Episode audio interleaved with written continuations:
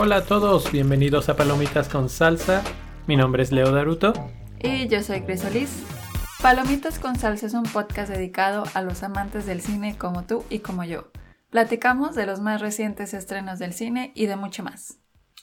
Y hoy estamos aquí para platicar de La Casa de Papel o como le llaman en inglés Money Heist. Así es, temporada 3 y 4. Temporada 3 y 4, temporada 3 que la vimos hace poquito y vamos tan atrasados que aprovechamos la cuarentena y dijimos, ah, pues ya está la 4, vamos a ver la 3, vamos a ver la 4 y la traemos tan fresquecita como todo, así, ¡pum! De un jalón. Y nunca habíamos hablado de la casa de papel aquí en Palomitas con salsa Cris. No, es la primera vez que vamos a darles esta primicia. y al 2 por 1 porque vamos a hablar de dos temporadas. Pues sí, a ver qué tal nos va con tanta información porque la verdad es que es mucho. Eh, obviamente para los que no la han visto, pues La Casa de Papel es una exitosa, yo diría, serie que ahora es de Netflix, pero que antes era de Antena 3 en España. Y ahora que estamos en la temporada 4, eh, salió un como especie de documental al final de la temporada 4 que explica un poco de la historia original de la serie que si son fans de la serie pues también les recomiendo que vayan y lo vean. Seguramente se quedaron con ganas de seguir viendo cosas y la fueron y la vieron inmediatamente por lo menos así fue con nosotros. Y este y bueno básicamente lo que hacen es platicarnos un poco de la trayectoria que ha tenido esta serie. Empieza con dos temporadas que fueron, como ya decía, estrenadas en Antena 3 en España y básicamente se podría decir que pasan sin pena ni gloria. Eh, no hay mucho éxito, no pasa nada, etc. De repente Netflix eh, la toma, la pone en la plataforma no la promociona particularmente de alguna manera o algo, pero la maravilla que es Netflix y, es impresionante cómo la gente la fue encontrando, se convierte en un producto viral, todo el mundo habla de ella y entonces se vuelve un fenómeno internacional que todos lados lo veían porque pues está en diferentes idiomas, obviamente la ven en inglés, la ven en español, la ven en otras cosas. Entonces, eh, pues de ahí explota la serie, una serie que trata sobre un grupo de, ¿cómo le decimos? Gente que se decide a robar la casa de moneda. Pues de, ladrones, porque todos eran ladrones. Sí, aunque, aunque te los pintan desde el punto de vista que tú apoyas a los ladrones, ¿no? Entonces ellos deciden robar la casa de moneda de España eh, imprimir billetes y luego irse con los billetes que acaban de imprimir. Eso en las primeras dos temporadas, las originales, en las que Netflix no tenía nada que ver. Hasta ahí todo en orden. Ahora, temporada 3 y ahora ya temporada 4.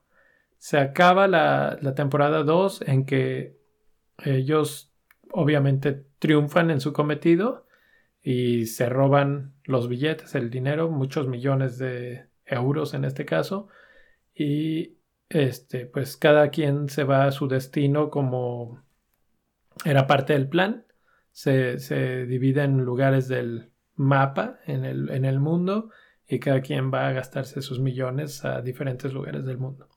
Entonces ahí es donde termina e inicia la nueva temporada. Esta nueva temporada 3 eh, ya es de Netflix, entonces obviamente yo creo que después de que ve Netflix que esto es un éxito rotundo, que, que la gente le gusta mucho, etcétera, vuelve a convocar a todos y les dice, a ver, oigan, pues no, no querrían robar otro banco, otra cosa, y, y pues convencen a todos y están de regreso. Bueno, todos los que quedaron vivos de la segunda temporada de Origen, y, y ahí es donde empezamos Así es, de hecho, en, cuando inicia este proyecto de, de esta temporada, bueno, de estas nuevas temporadas, en el mini documental que hay al final de la, de la última temporada explican que esta es como la historia de un fracaso y luego como, pues como decías, esto explota.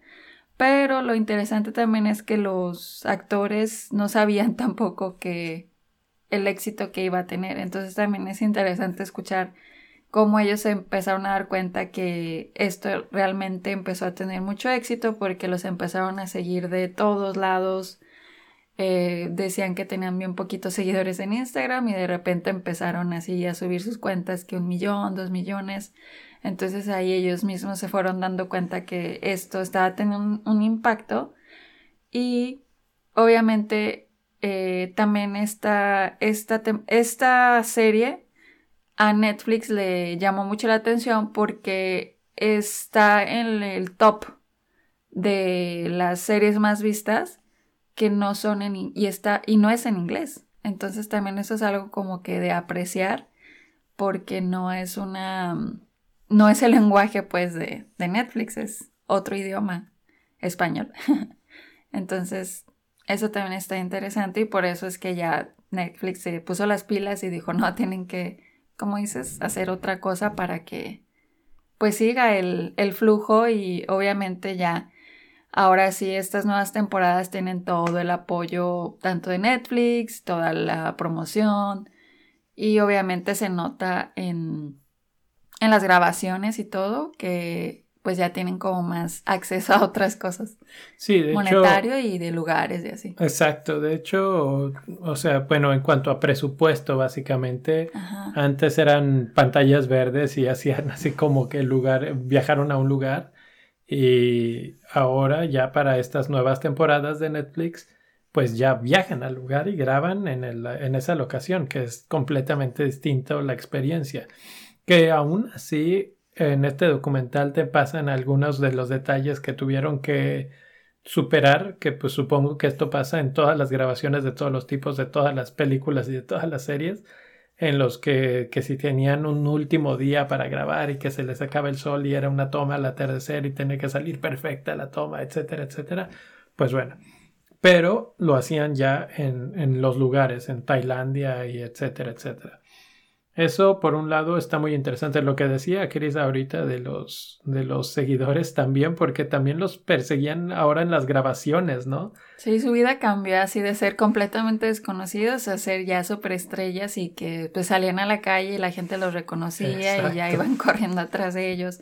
Entonces sí se... Eso también es muy interesante el impacto que tuvo en sus vidas el pertenecer a la casa de papel porque pues sí, se las dio una vuelta de 360 grados su vida y ahora es, son superestrellas en, reconocidas en todo el mundo, porque también otra cosa interesante es que hablaban en ese documental de cómo la casa de papel más que ser una serie, la gente se empezó a identificar como con el movimiento, o sea, de rebelión, de, pues sí, como de lucha contra el sistema, por así decirlo. Entonces, el, la canción de Bella Chao y el, pues sí, el traje característico de los ladrones, que es el traje este rojo con la máscara, eso también se volvió como un icono, entonces eso ya sobrepasó fronteras que ellos mismos ni sabían así. Inclusive hubo, alguno que se tatuó eh, la cara de esta mm, Tokio en el, en el brazo o en la pierna, algo así. Entonces, o sea, de esa magnitud ya la gente se volvió loca y fan de, de esta serie. Entonces, yo creo que también eso es como parte del éxito de esta temporada. Bueno, no de esta serie más bien. no sé por qué sigo siendo temporada. Es el éxito de esta serie de que no es solamente una historia más, sino como que tiene un trasfondo con el que la gente se identifica y eso pues es como global, o sea, es como un tema global que la gente lucha contra el sistema, entonces eso queda para todos. Sí, eso por un lado y por el otro, como dicen en el documental, que esta serie tenía varios elementos que la hacían muy fuerte. O sea, uno era este, sus símbolos, eso que dices del mono rojo y de la máscara de Dalí, etcétera, que ha aparecido en estadios, que ha aparecido en marchas, en protestas, etcétera. Eh, la canción del Bella Chao que se convirtió en su himno y que es un, una canción viejísima, pero que ellos revivieron básicamente y que ahora todo el mundo conocemos. Entonces, y obviamente las historias, las historias de los personajes que se volvieron entrañables, que estuvieron bien desarrollados los personajes y que obviamente eso hace, genera una conexión entre ellos y el público. Entonces ahora el público pues se relaciona muy bien con algunos, muy mal con otros, pero aún así la relación es fuerte, es visceral.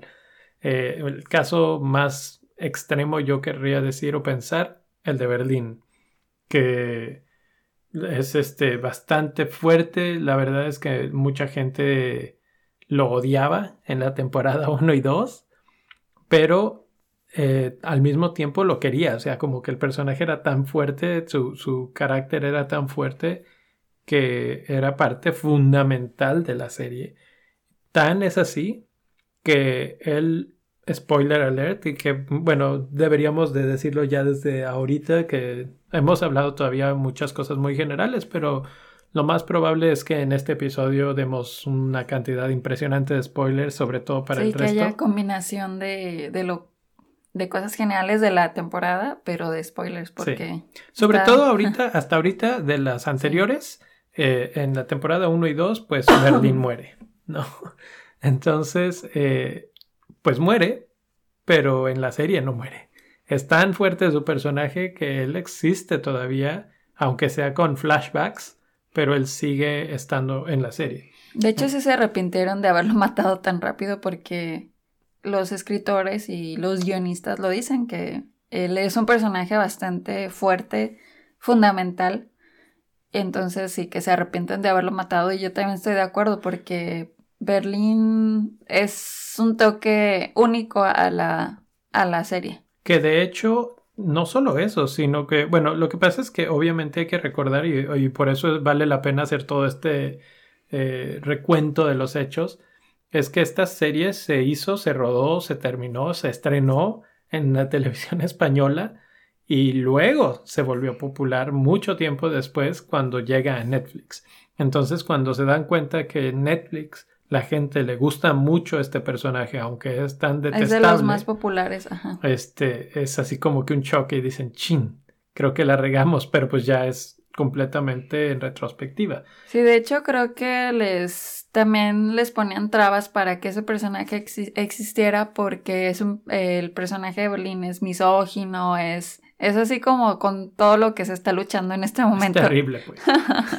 no quieres tener a un hombre así en pantalla pero los guionistas y los escritores como que justificaron muy bien por qué existía esa persona ahí. Entonces lograron eh, dejarlo y pues sí, o sea, finalmente es muy popular. Y yo también entiendo el por qué es popular, o sea, sí estoy en desacuerdo en todo lo que es él, pero entiendo el por qué él es una pieza fundamental desde el punto de vista de estos ladrones y de cómo son. Claro.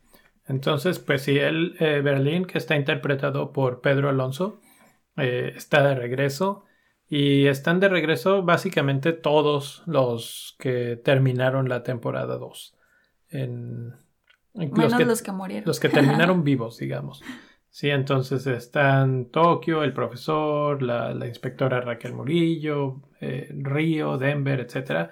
Ellos están. Ahora, ¿de qué va esta nueva temporada? Porque hemos hablado todo este rato, pero todavía no decimos de qué trata la nueva. Bueno, obviamente el éxito de la, anterior era de, de, un robo, ¿no? De estas historias de heist que tanto nos gustan, de que hay un plan y que se tiene que seguir ese plan como relojito y que si todos los pasos siguen al pie de la letra, el robo va a salir de acuerdo al plan.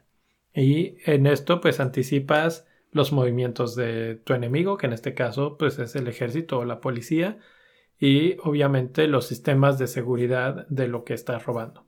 Entonces, tenían que tener una excusa para volver a robar.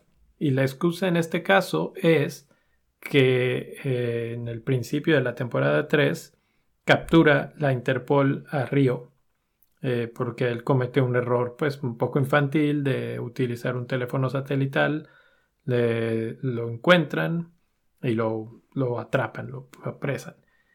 Pero Pues se podría decir que error o no sé, eh, la policía, los mandos, no anuncian que lo capturan, sino que al contrario lo mantienen escondido y aprovechan ese tiempo para torturarlo, para tratar de sacar la información de dónde están los demás, cosa que él no sabe. Eh, parte del plan era precisamente esa desconexión, así como que pues pueden torturarme, pero no, no tengo esa información. Eh, sin embargo, pues ellos obviamente lo van a torturar porque no le van a creer. Entonces, cuando Tokio, que es su novia en ese momento, lo se da cuenta que está atrapado, que lo tienen capturado, busca al profesor y le dice esto está la cosa está así, tenemos que rescatarlo, hacen un nuevo plan y ahí es donde no sé, ¿tú qué opinas? El nuevo plan es vamos a volver a robar para robarnos a, Río o bueno pues sí era para llamar la atención y para negociar para negociar que el robo y, y la hice a, cambio de que les dieran el río eh, sí Esta, las, estas dos temporadas, bueno, vamos a hablar de la Teresa por ahora. Creo que es una, a mí se me hizo la verdad algo lenta.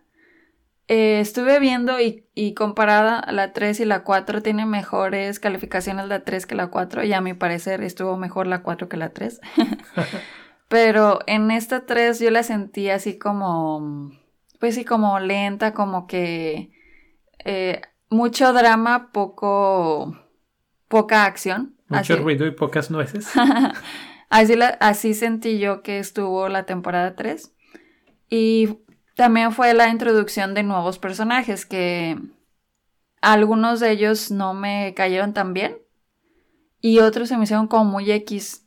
Entonces, también eso como que siento que eh, los nuevos personajes carecen así como de ese mm, peso tipo el de Berlín, haz de cuenta. Es que esa eh. es la cosa, creo que no hubo nadie que pudiera llenar los zapatos. Sí, yo creo que sí, pero inclusive, o sea, la persona que se supone que pusieron como de reemplazo, que es este... Palermo. Palermo. Eh, como que no, o sea, lo... No, no me, no me agradó. Eh, tanto el actor en sí, el actor como que no me gustó su actuación, pero tampoco me gustó las características del actor, o sea, como cómo era su personalidad, etcétera, o sea, como que no no no cuadraba, no, no nunca me hizo clic y nunca me hizo porque algo que también tiene esta serie es que los personajes a los que odias los odias así de ah, por ejemplo, el Arturo Román ese te cae mal así, pero pues obviamente por cómo es el personaje y creo que eso es bueno, o sea, que te caiga mal, eso quiere decir que lo está haciendo bien. Y este Palermo me cae mal, pero eh, no es lo que yo creo que él quería transmitir ese personaje, como que no, nunca, para mí nunca logró llegar a ser ese líder que se esperaba para la banda. Sí, yo la verdad no creo que sea tanto culpa de la actuación, sino de las cartas que le dieron para actuar.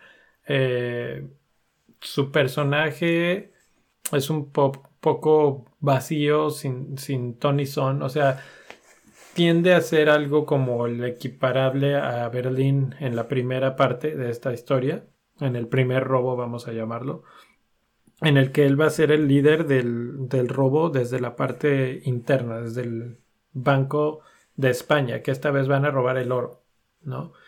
Y pues al ser el líder, él tiene que ser un líder fuerte, que obviamente tiene que comandar, tiene que tener esa, esa estatura de liderazgo. Y creo que ahí es donde Chris este, tiene problemas con él porque no tiene esa, esa ¿Liderazgo? no tiene liderazgo, no se le ve el liderazgo.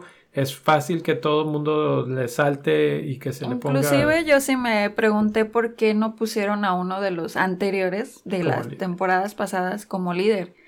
En este caso, ¿por qué no pusieron a Tokio, por ejemplo? Ella se me hacía muchísimo mejor para que ella tenía el motivo. A lo mejor lo pensaron por el lado sentimental de que ella podía como que dejarse llevar mucho, porque obviamente estaba su novio en juego, pero creo que ella tenía como una razón más eh, pesada para decir que yo, yo quiero manejar esto y quiero que salga bien. Entonces como que a eso, eh, por eso es que a mí no, no me terminó de agradar como esa decisión que tomaron. Pero finalmente, bueno, las cosas dan giro y luego vemos a Tokio en ese papel de líder. Creo que eso que mencionas de Tokio, o, yo lo podría con cualquier otro, creo que no había un líder natural de los sobrevivientes. O sea, ni Tokio ni ninguno de los otros. Tal vez Nairobi era la más centrada, la más inteligente entre todos, pero no, ni siquiera ella, porque también de repente era demasiado fácil manipulable emocionalmente. Entonces, eso por un lado. Por el otro, eh, en este nuevo plan de robo del oro, la mente maestra, digamos, el que lo había pensado, era él, eh, Palermo. Eso, eso sí es lo, lo justificable. Que ahora obviamente utilizan a este hombre y dices, bueno, ¿y este de dónde salió? Y te avientan un flashback, que pues es una de las eh, herramientas favoritas de narración en esta nueva historia. Bueno, de hecho, las dos. Siempre, siempre hay flashbacks hacia la parte donde cómo se reunieron, cómo estudiaban el plan, cómo practicaban cosas. Bueno, pues aquí también. Y creo que en este todavía más, más que en el original. Entonces te hablan de que este hombre Palermo es eh, un muy cercano, casi amigovio de Berlín. Eh, Él, porque Berlín no. Tienen una relación sentimental, vamos a llamarlo así. Y este. Y bueno, entre ellos dos habían pensado y, armado, digamos, este plan, este golpe maestro del oro, que es incluso un plan más viejo que el de la Casa de Moneda. Entonces, eh, al final se supone que deciden mejor ir por los billetes y no por el oro. Y les queda ese como, como un plan secundario que nunca se ejecutó. Ahora que surge, surge esta necesidad, dice el profesor, ah, hay otro plan, hay otro plan que podemos usar y que se parece muchísimo al otro, pero, pero no es lo mismo. Es casi lo mismo, somos casi los mismos, pero... Pero es el Banco de España, que es mil veces más difícil. Eh, por ese lado de dificultad en acceder a todo el oro. Eso sí me gustó, la verdad se me hizo interesante y sobre todo también que esto eh, es real. O sea, realmente el Banco de España sí tiene esa bóveda. teóricamente, según, lo que se puede saber. Sí, o sea, pero es lo que es la es lo se presume que, se dice. sí, sí. que tiene esa bóveda y que se inunda, etcétera. Entonces, los creadores de, y de la escritura, etcétera, fueron y consultaron a gente especializada para que les dijera cómo acceder, en caso de que se pudiera acceder a, esta bóveda, cómo se accedería. O sea, realmente fueron y, y, sacaron todos los elementos de ingeniería y de física, etcétera, para que fuera lo más acertado posible el atraco. Entonces, esa parte sí me gustó bastante.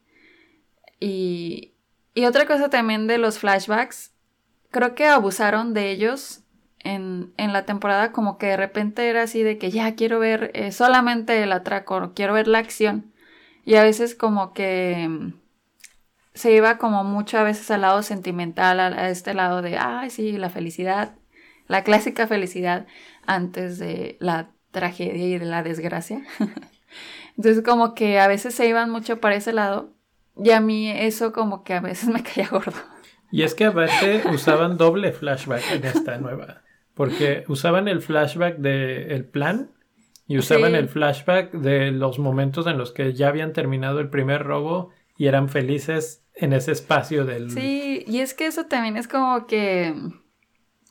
O sea, esa parte de que eran felices se me hace así como que medio cursi, o sea, como que como que son unos ladrones y, o sea, iban a hacer un atraco al Banco de España y estaban así de que, en lugar de estar todos concentrados, o sea, pasaron un flashback de que estaban todos concentrados, estaban bailando y estaban acá, o sea, como que eso no hacía congruencia en mi, en mi cabeza, nunca hizo congruencia, así como que, hmm, vas a hacer el atraco más grande de tu vida porque es el Banco de España que se supone que era bien difícil y te pasan escenas de acá de que, eh, pues no sé, súper felices todos. Entonces como que eso también me, me, no sé, no, no me gustó tanto. Pues sí, la verdad es que, o sea, se podría decir que eran profesionales en ciertas cosas, pero medio desorganizados en otra. Y eso pues se ve a lo largo de toda la historia. No solo en estas nuevas, sino en la 1, en la 2 y todo. Que los hace un poco más humanos, digamos.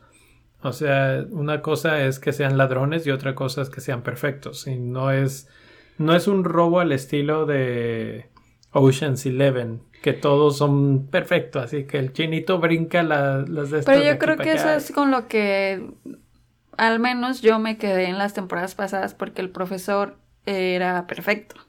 Sí, él lo tenía todo en Él lo tenía todo planeado, todo en orden. Entonces, o sea, como que ahora estás viendo una faceta diferente, que de hecho también es parte de, de esta nueva introducción de, de esta faceta del profesor, como que ves este lado más humano, que está enamorado. Pero creo que yo voy a preferir siempre al, al personaje así que... Al lobo solitario. Sí, que no sienta nada. así que que sea así de que déjenme, yo, yo sé todo. no sé. pues sí, la verdad es que por algo tuvo el éxito que tuvo el profesor en su momento. Ahora es finalmente se oye cacho que lo diga, pero se ve más débil. El, sí, se el corazón lo debilitó. Sí, o sea que eso está bonito, está bien, pero no estamos viendo una novela. Estamos viendo un atraco al Banco de España. Bueno, no queremos ver a gente enamorada. Y él, él lo mencionaba en el plano original que vimos en la 1 y 2. Aquí cero, para eso es que están los nombres eh, código de ciudad, porque cero relaciones interpersonales, porque eso daña el plan. En este nuevo plan, es, haz de cuenta que todo lo que habíamos dicho, olvídenlo vamos a meter a las mismas personas que ya vivieron algo emocionalmente fuerte hasta la pared de enfrente y todos van entrando de nuevo. Entonces, obviamente ya hay muchas relaciones, ya hay otro tipo de sentimientos, ya hay mucho más eh, unión entre ellos y si algo pasa, eh, pues las cosas van a cambiar. O sea, ya no se puede trabajar con la misma mente fría que en la original, digamos. Entonces, por ese lado, obviamente como que uno que ya vio la primera parte y que dices, bueno, ya los conozco y qué mal están trabajando en esta segunda parte en ese aspecto. Están haciendo todo lo que no debían de hacer. Así es, y además también otra cosa que si era el Banco de España, pues debieron de haber metido a más gente, o sea, más, eh, pues sí, más ladrones, más... Eh, entonces, como que también el profesor ahí o sea, siendo una persona bastante inteligente, o sea, debió haber pensado en meter más gente. O sea, que sí hubo como ahora este, este cambio de que tenían a un infiltrado en los, en los rehenes y sí hubo como otros personajes nuevos, pero no tuvieron tanto peso, o sea, no, simplemente seguimos viendo a los mismos de la temporada pasada. Entonces, creo que también eso fue algo que necesito estas nuevas temporadas como personajes nuevos y más, o sea, para que hubiera como congruencia a lo que iban a hacer. Sí, algo que fuera proporcional al tamaño del golpe. Sí. Y la verdad es que me entran con los originales más otros cuatro o tres o cuatro y, y no justifican los nuevos con suficiente, digamos. Son, son técnicamente, digamos, en la parte de lo que cada quien va a hacer ok, se necesitan, pero eh, no, como dice Chris, sí pareciera que se ocupaba más gente y era más importante pues tener diferentes puntos cubiertos, o sea, aprender de tus errores de la vez pasada. Y parece que esta vez, este, así como que no, no hubo errores la vez pasada y además vamos con menos gente y además vamos con gente emocionalmente involucrada y además vamos express y sin planear tanto. Entonces. Bueno, que sí planearon, o sea, eh, lo planeó Palermo, Berlín y el profesor. Eh, eh, originalmente, y ellos sabían que el plan era imperfecto. e imposible, porque hasta el, el, profesor le decía a Berlín, es que esto es imposible. Pero él le decía que, que para todo había una, una, solución. Una solución, exacto. Sí, entonces, bueno, con todos esos problemillas, digamos, entramos de lleno a lo que es la temporada 3. Van, se meten hasta la boca del lobo y pues ya, empieza el atraco de nuevo.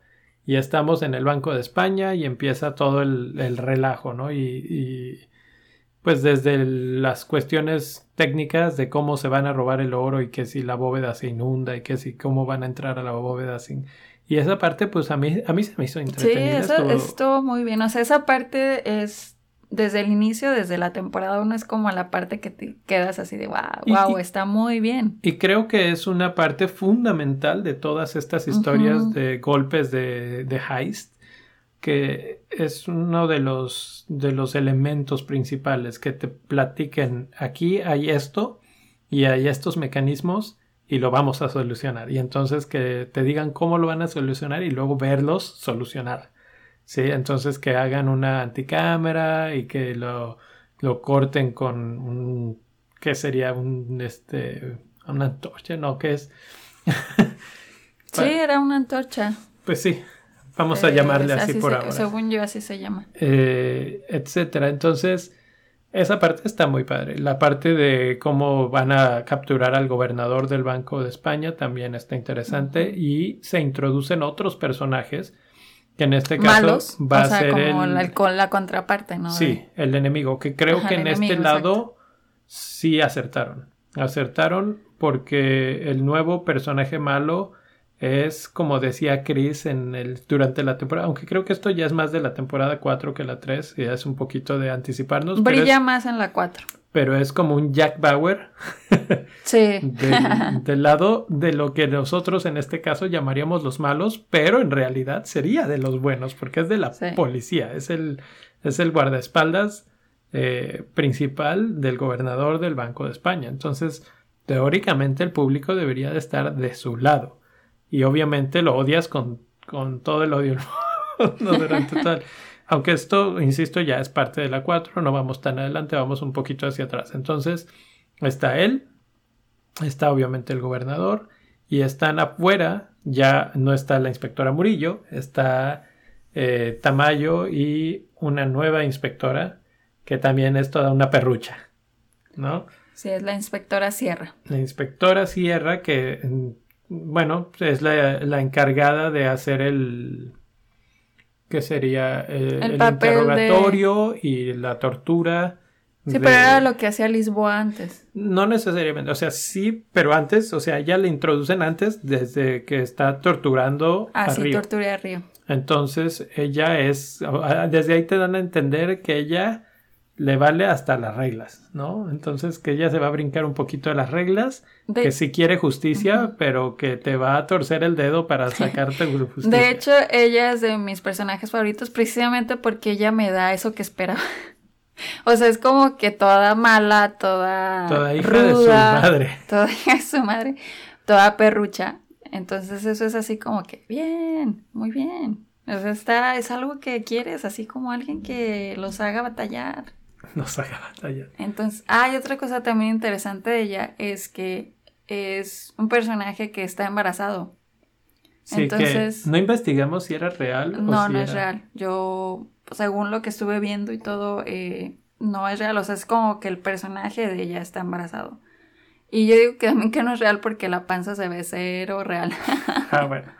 Entonces, eh, eso también me gustó. Es muy interesante. O sea, es una mujer perrucha embarazada, o sea, que tiene ocho meses y está toda acá, eh, o sea, como que al mando y todo. Entonces, como que eso se me hizo interesante. Sí, sí, eso está, está bueno, está bueno. Y, me gusta como un poco de que lo que no me gusta, está bien que sea, que le den el poder, digamos, a una mujer, que haya igualdad de género, etcétera.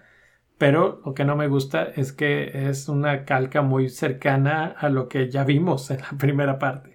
No, otra vez la inspectora que es la mera mera, la Pero creo que era diferente porque Lisboa, o bueno, la inspectora antes, no era tan, tan perrucha como esta. Esta sí pero en otro estilo. En otro estilo, pero por eso, o sea, es la diferencia, o sea, es otro estilo. exacto, pero la única diferencia es el estilo. No es tanto el... O sea, son el mismo género, son mujeres.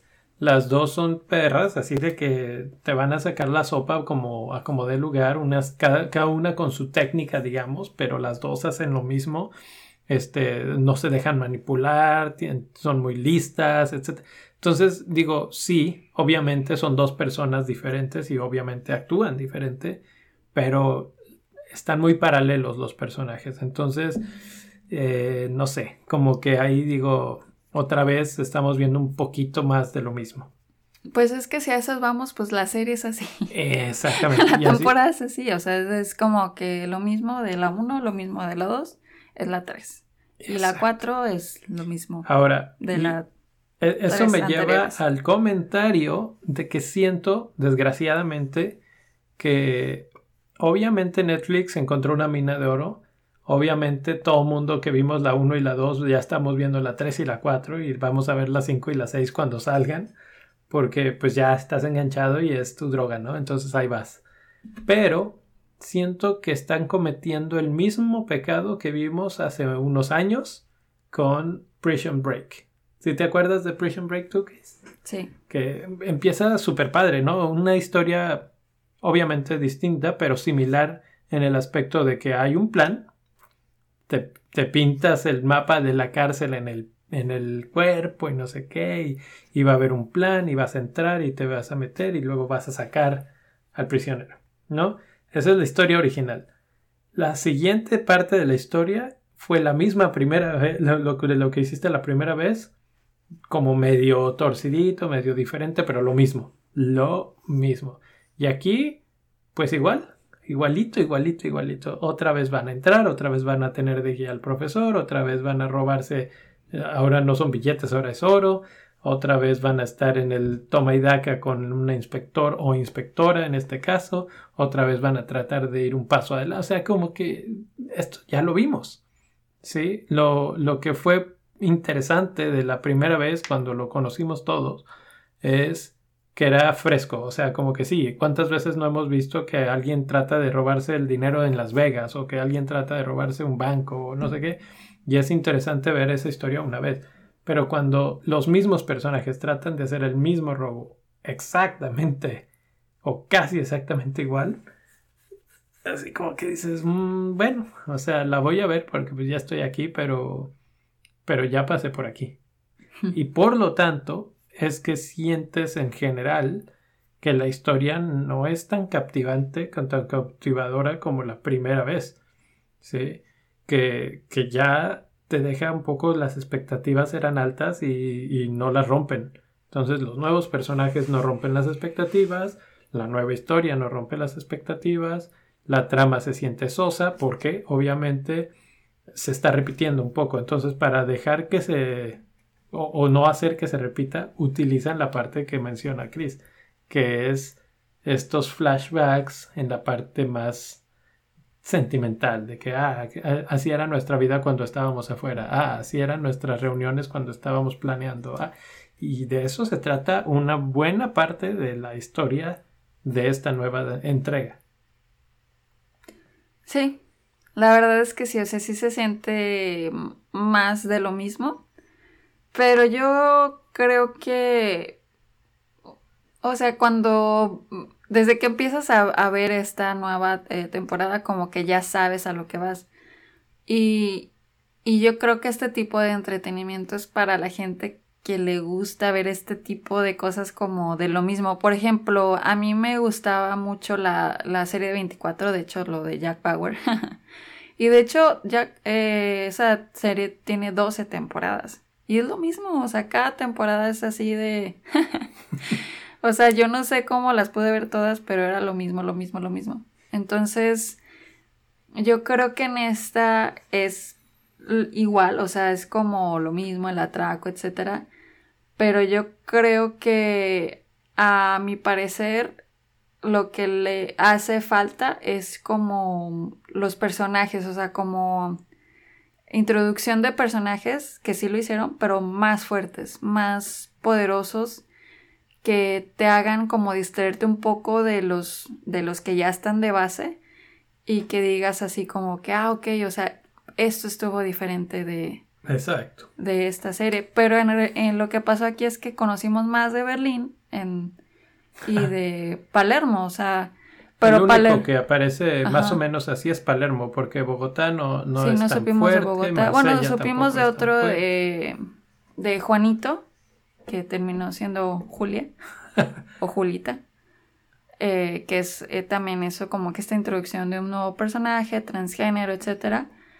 Pero igual, o sea, también inclusive entiendo el por qué lo hicieron por la diversidad, porque de hecho ahora como que se siente que, quisieron hacerlo así como un, un, cast más diverso, pues Palermo es gay, este personaje transgénero, la inspectora Sierra embarazada, etcétera. Entonces, eh, como que sí intentaron, pero los personajes, creo a mi parecer, eso es como lo que es el error más grande o del, del de lo que cogea más estas nuevas temporadas, porque con las de 24, yo me acuerdo que era lo mismo, pero el, personaje nuevo era como que lo que te llamaba la atención, era lo hacia donde se distraía tu, tu mente y, y todo eso, lo que quería saber era de ese nuevo personaje.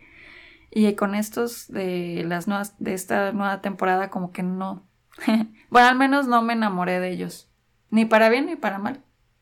Sí, sí, estoy de acuerdo en que no hay un personaje que se robe que, que capture tu atención de, de esa manera y es una pena porque digo, sí existen nuevos personajes, pero ninguno está tan bien desarrollado. Y de hecho de los personajes anteriores, inclusive regresan al Arturito.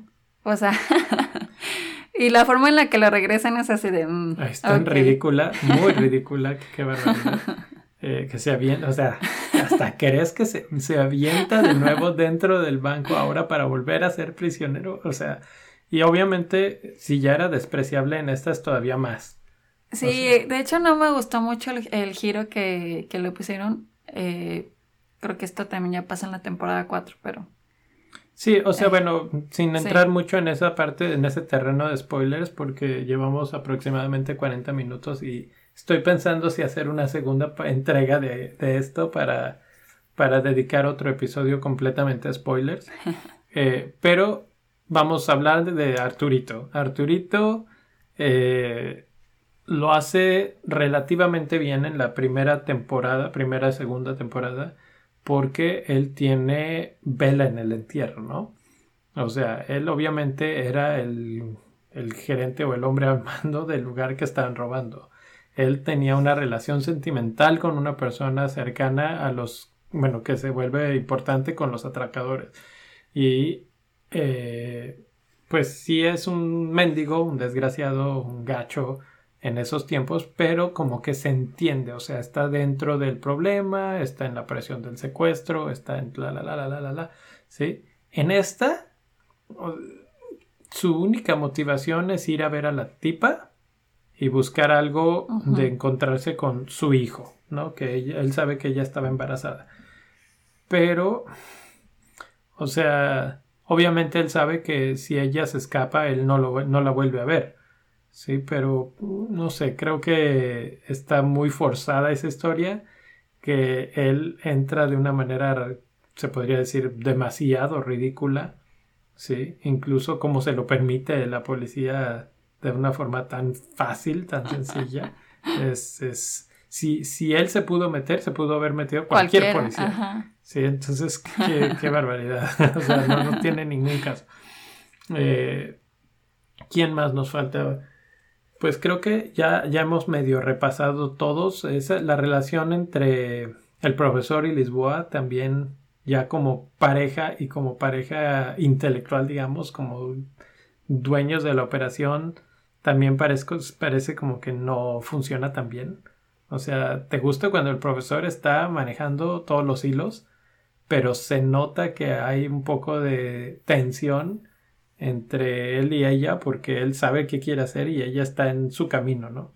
Y muchas veces él tiene que detenerse por este pues como que darle chance a ella de alguna manera.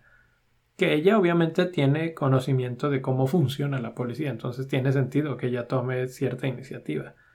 Pero aún así esa fricción no deja que fluya tan bien la historia como en la original.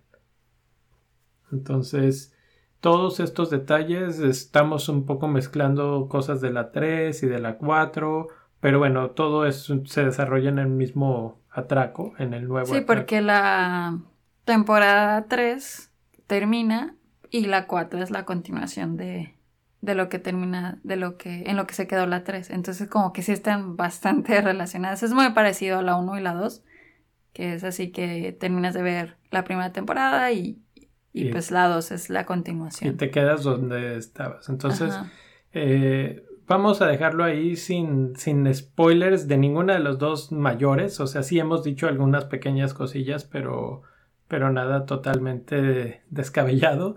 Y en el episodio que viene volvemos a platicar de esto y damos un poco más de rienda suelta a la parte de quién entra, quién sale, quién muere, quién no, eh, y qué pensamos ya del desenlace final de hasta dónde vamos, porque spoiler alert, aquí no se va a acabar. Seguramente Netflix saca otra y si no es que otra, otro par de temporadas. Yo digo que sí van a sacar más porque, o sea, sea lo que sea de, o sea, de estos, pues críticas que tenemos, la verdad es que lo están haciendo muy bien. Eh, le están echando muchas ganas. Se nota de verdad que le pusieron mucho empeño los actores y todo a las escenas de acción y, todo. O sea, muchos de ellos, eh, como decíamos, esta mm, serie se transmitió, transmitió por televisión abierta en España. Es como, pues, ver una, pues sí, una, una novela, vamos a decirlo así. Entonces como que ya la, la producción que tienen ahora es como más de Hollywood, más así. Entonces yo pues creo que... Netflix Ajá. nada. bueno, de Netflix. Y entonces se nota que el empeño y el esfuerzo que están haciendo los actores. El dinero de la producción. Y se nota también el dinero. Entonces yo creo que sí promete eh, bastante esta. Pues este, esta serie. O sea, tienes, tienes la verdad mucha tela de donde cortar. Pero yo creo que sí, eh, las próximas que vengan, tiene que haber algo, algo así que tal vez en otro país estaría interesante. pues sí, algo, algo que gire. Lo que, lo que yo decía, que lo ponía un poco similar a Prison Break, se movieron de país en Prison Break, se fueron a Panamá y aún así fue la misma historia. Entonces, creo que no va por ahí tanto, o si hacen eso, pues lo vamos a seguir viendo, pero poco a poco vas perdiendo interés cuando empiezas a ver más de lo mismo. o a lo mejor ya una, no un atraco, pero salir de la cárcel. Sí, salir y una persecución, sí. veto a saber. Eh, lo, que sí es cierto es que obviamente, como dices, Netflix ya metes la mano y se nota, ¿no? Se nota en la calidad de la producción, en la cantidad de dinero que tienen para utilizar. Pero también, obviamente, en la parte promocional. Entonces, ahora sí vimos más marketing. Una de las cosas que vimos, por ejemplo, fue del lado de, de Twitter como la inspectora Sierra se, dice como que hackea las redes sociales de la casa de papel y lo pone todo como censurado y no sé qué y este y manda un mensaje a todos los de la resistencia y al profesor, etcétera. Eso pues es toda esta maquinaria de propaganda de Netflix que es muy buena y casi siempre logran tener este tipo de, de formas de hacerlo muy bien. Otra cosa que sucedió durante estas temporadas es este ese comentario que hacen de ella es un Maserati, no te dejes que te trate como un 600, esas cosas. De, hecho, la cuenta de Netflix se volvió popular esa, esa frase que la cuenta de Netflix lo tuitea y dice, eres un Maserati, no te quedes con alguien que te trata como un 600. Y SEAT de España les contesta, ¿no?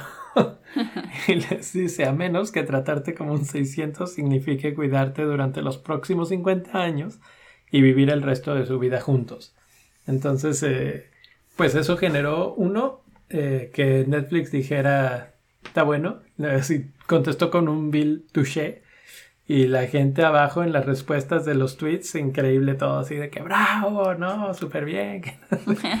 Entonces, esa parte del engagement, digamos, de toda la parte de mercadotecnia, eh, también se nota que ha cambiado, que ha crecido.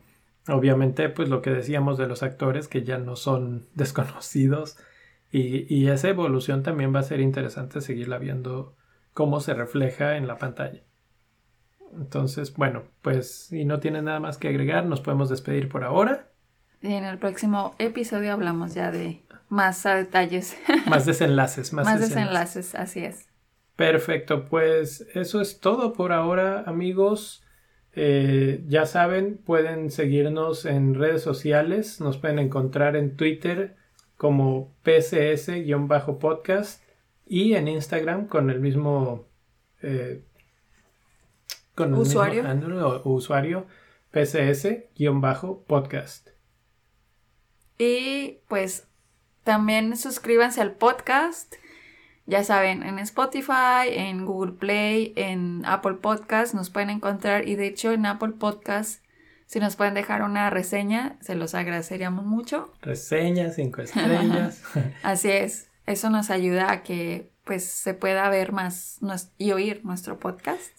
Si les gustó los que escucharon, inviten a un amigo y sobre todo vayan a patreon.com diagonal palomitas con fanta, con fanta, con salsa. Por eso no va. Por eso no va la gente. A ver, ahí va de nuevo. Patreon.com diagonal palomitas con salsa. Este link también lo voy a poner ahí en la descripción del capítulo para que puedan ir y visitarnos y apoyar, apoyar ahí. Eh, y pues bueno, nada, nos, nos despedimos y hasta la próxima. Adiós. Bye.